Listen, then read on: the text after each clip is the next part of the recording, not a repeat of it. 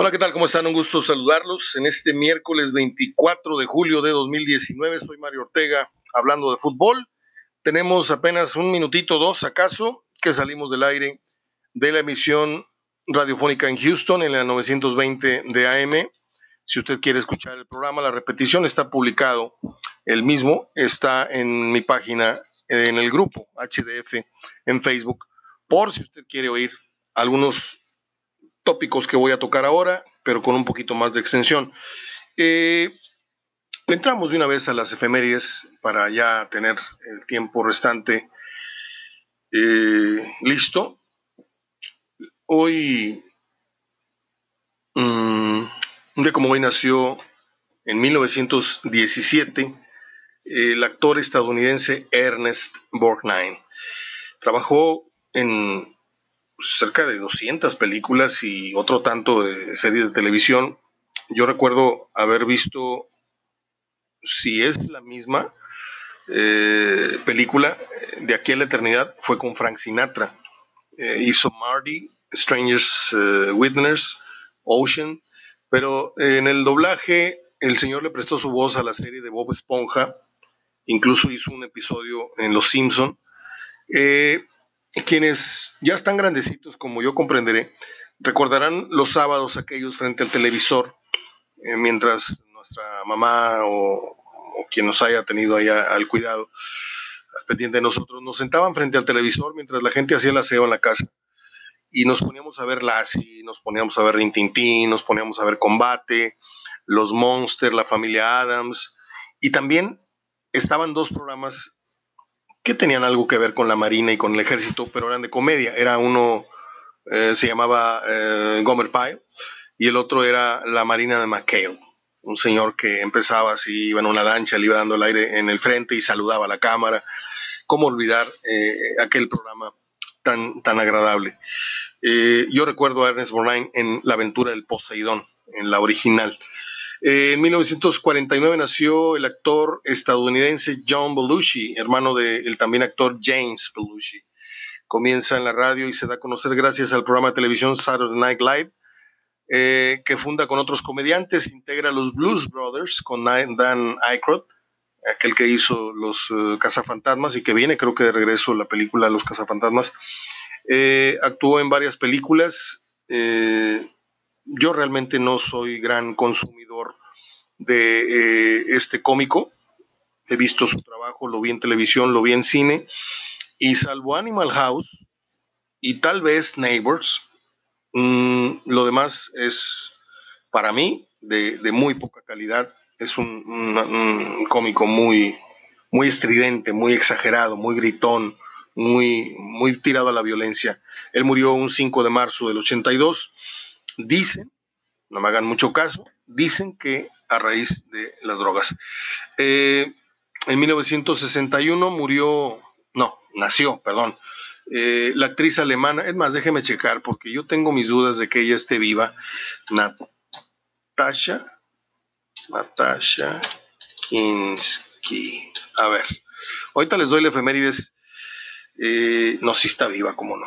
Sí, entonces yo no sé quién se murió se murió entonces, es que confundo a esta con la que hizo la película de Manuel, que no son las mismas. Luego les digo por qué las confundo. Este, un día como hoy nació en Berlín, Alemania, la actriz y modelo alemana Natasha Kinski. Pues si nació en Alemania es Alemania, güey. Eh, cuyo nombre real es, no me pidan que les diga su nombre real porque es una majadería de Ns, Zs, Ks y un revoltijo ahí de Jotas. Natasha Aglaya Naxinsky. No, hombre. Ahora me estoy acordando de Luthiers en una de sus rutinas. Cuando tratan de decir el nombre de un músico. Eh, aparece en películas, aparece en, numerosas revistas. Mm, el beso de la pantera. Yo me acuerdo que esa se llamó Cat People. Está muy buena esa película. Eh, hizo película eh, inolvidable como Tess eh, por la que ganó un Globo de Oro, Paris, Texas, Beyond the City Limits, The Island Empire y Sugar. Eh, la mujer de los mosqueteros, la Femme Musquetaire, y Relaciones Peligrosas, ahí sale también con Michelle Pfeiffer, si mal no recuerdo, en Le Liaison Dangereuse. Dangereuse. Así más o menos se dice en francés. Le Liaisons Dangerous, Dangerous.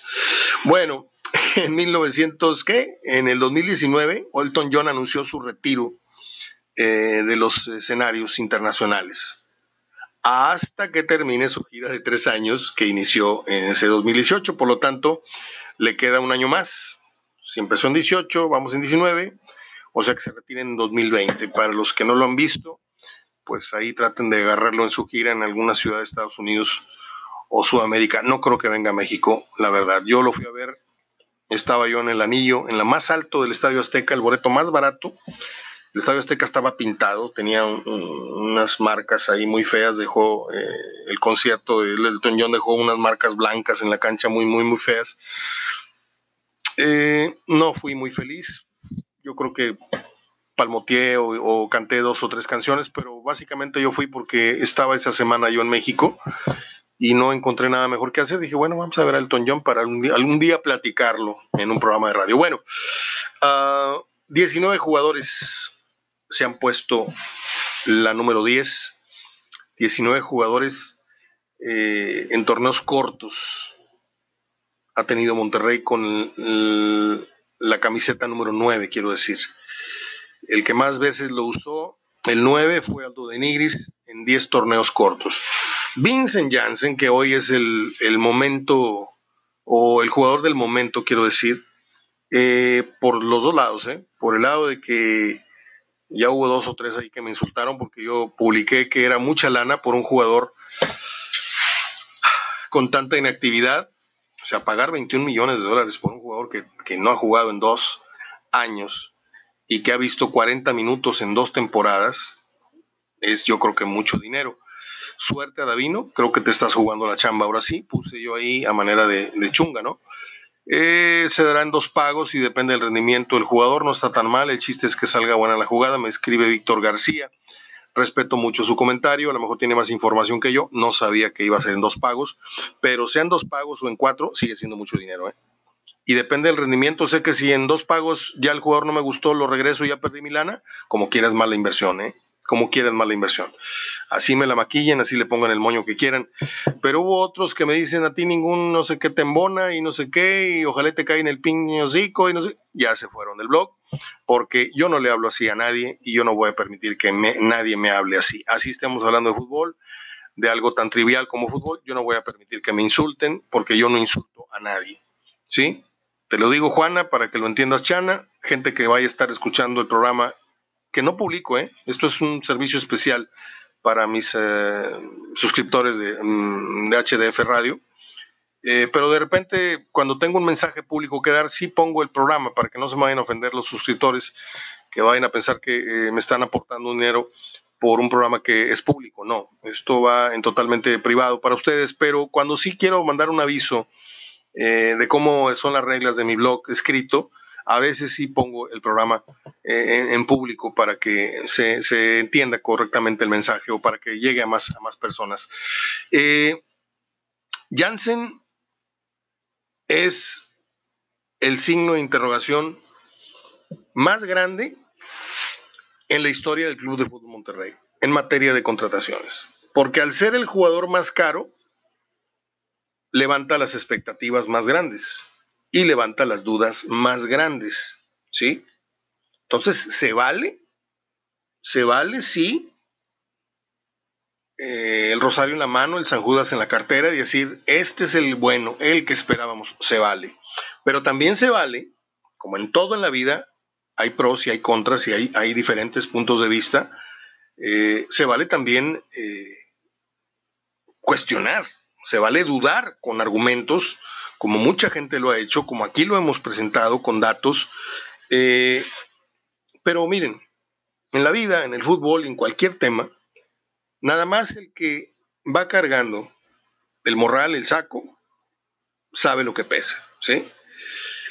Nada más Jansen sabe qué capacidad de recuperación física tiene. Nada más Jansen, porque no hay máquina, no hay tecnología, que al 100% te diga si el piecito que le operaron a Jansen quedó bien o es de cristal.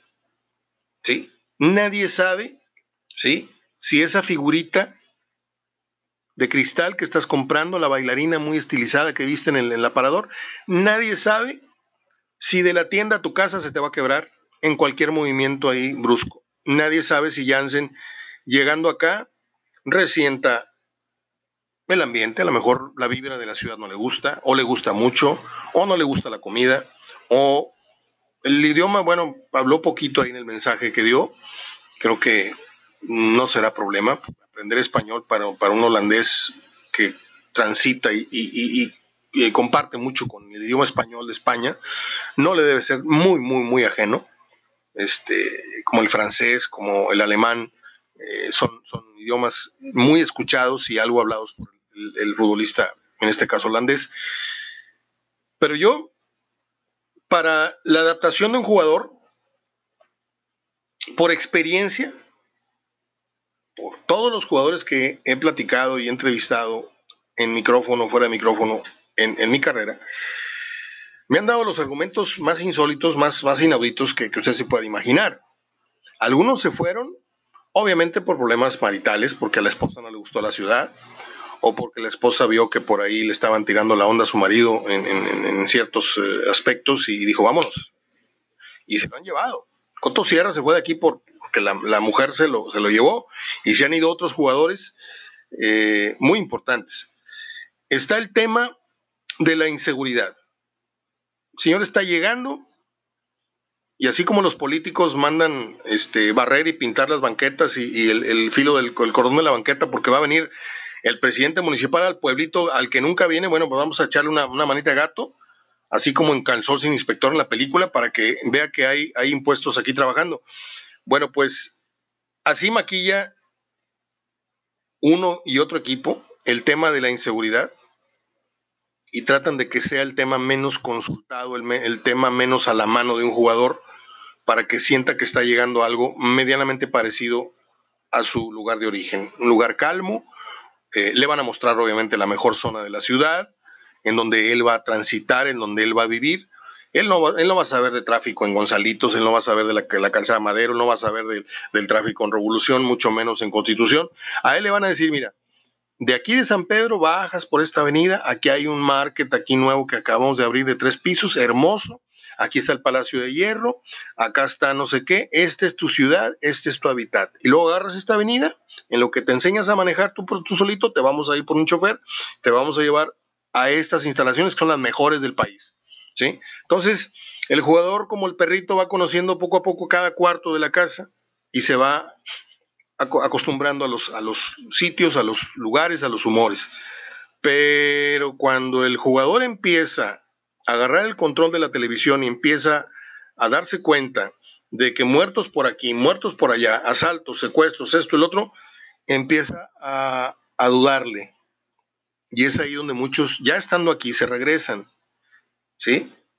Eh, no sé si les conté alguna vez que saliendo de un entrenamiento a Yoví, lo, lo secuestraron un ratito. ¿Sí? No sé si le quitaron dinero o era nada más para un mensaje que tenía él que dar. Eh, y luego cerraron, le cerraron el paso otras semanas después al Chupete Suazo. ¿Sí? Nomás que Chuazo es muy picudo y negoció con ellos muy bien y no, ni siquiera lo pasearon. Si este jugador, yo decía que nada más el que carga el saco eh, sabe lo que pesa, nada más él sabe, para concluir este tema, nada más él sabe ¿qué tan posible es que regrese a su nivel? ¿O qué tan posible es que con el poquito nivel que traiga le alcance para más o menos caer a la boca a dos o tres escépticos? Caer la boca es meter un gol cada dos o tres juegos, no irse en blanco siete, ocho, nueve juegos como los malos refuerzos, ¿sí? Y caer a la boca a todos es este, estar en un estado óptimo y poder jugar 60 minutos en, cosa de, de aquí lo que llega el clásico, por ejemplo. Son dos meses, tiene todo agosto y todo septiembre para ponerse a tono y jugar por lo menos 45 minutos de clásico, por lo menos. Solo él sabe la memoria muscular, la memoria eh, de, en lo que a pulmón se refiere de su cuerpo. ¿Cuánto va a tardar en ponerse a tono? Pero luego entra esa química que es invisible en el fútbol. Hay jugadores que caen como la pieza del, rompecabezas que le falta al mismo, y hay jugadores que le tienes que empujar la pieza para que embone, y, a veces la pieza no termina por embonar. ¿sí? Les vuelvo a citar otra vez a JJ Rossi, que tres veces fue traído, llevado, traído, prestado, traído, y las tres veces ni con diferente técnico pudo este, funcionar. Eh, hay otros que caen parados, ¿sí? Pero así, tranquilamente. Y hay otros a los que hay que darles, como dice el señor Urdiales, hay que darle otro torneo. Bueno, pues ahí está el Maxi con otro torneo. Yo nada más quiero que el señor Urdiales se manifieste al final de este torneo. Si no dio resultados el Maxi, quiero oír su opinión, ¿sí? No como expresidente, como un ficticio presidente actual. ¿Usted lo dejaría, señor Urdiales? a un jugador que costó tanto dinero le daría un tercer o, se va a quedar ya huevito hasta que no funcione. Vamos a ver qué pasa con eh, Jansen. Ojalá y le guste la comida, el agua. Bueno, el agua va a tener ahí este, cantidades industriales de botes de agua europea, porque no le va a confiar al agua local. Eh, ojalá le guste el barrio, la casa donde le van a instalar, que se adapte con sus compañeros, eh, y todo esto, todo esto que, estos, estos factores invisibles que le llamo yo, eh, que le guste mientras uno va manejando camino a su trabajo y estás en otra ciudad, en otro país, este, en lo que él se conduce solo, ¿eh? porque ahorita lo van a llevar, lo van a traer, usted ya se lo dije, pero cuando él esté solo, consigo mismo, manejando su auto, camino al barrial, ahí le van a venir varias reflexiones. Estoy feliz. Hice bien en venir acá. ¿Qué estoy haciendo aquí? Qué maravilla estar acá. O sea, esos momentos son los que determinan para mí el que un jugador de el golpe en la mesa diga, de aquí soy, de aquí era, aquí vuelvo a renacer. O sabes qué, yo qué estoy haciendo aquí. Y ahí es donde el jugador pierde totalmente la ilusión, pierde las ganas, de superarse en el entrenamiento, en los partidos, etcétera. Perdóname si me fui muy lejos en reflexiones, pero a mí me gusta mucho ahondar en esto. Eh, ojalá y le funcione a Monterrey para tener más competencia. Se dice, por ahí me acaban de informar en el programa de radio, que eh, Tigres estaría yendo por Stuani, que hace cosa de una semana Monterrey supuestamente estaba cerca de, de. Yo sé que nunca estuvo ni medianamente cerca, ni medianamente cerca. Me lo dijo una persona que está muy pegada a la fuente de eh, la nota de Stuani. Ah, hoy Tigres va con el Salt Lake y va el América con Houston. Tenemos fútbol, si usted quiere verlo. Por ahí localícenlo en los canales del cable. Ayer yo vi los tres. Me gustó mucho Cholos. Creo que Cholos y Gallos pueden ser dos equipos que sorprendan al que crea tener el boleto 6, 7 y 8, porque los primeros cinco yo se los daría a los cuatro que usted ya conoce, América, Cruz Azul, Tigres, Monterrey, el quinto sería el León, el sexto sería Toluca y por ahí yo veo dos boletos volando.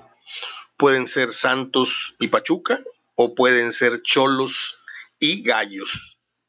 Ojo, ojo el día que lo dije, a la hora que lo dije. Y también si me equivoco, también dígame, eh, güey, ¿qué pasó? También acepto pedradas de ese tipo. Abrazo de gol, soy Mario Ortega hablando de fútbol. Hasta el día de mañana, ya juevesito, ya con olor a viernes. Hasta entonces.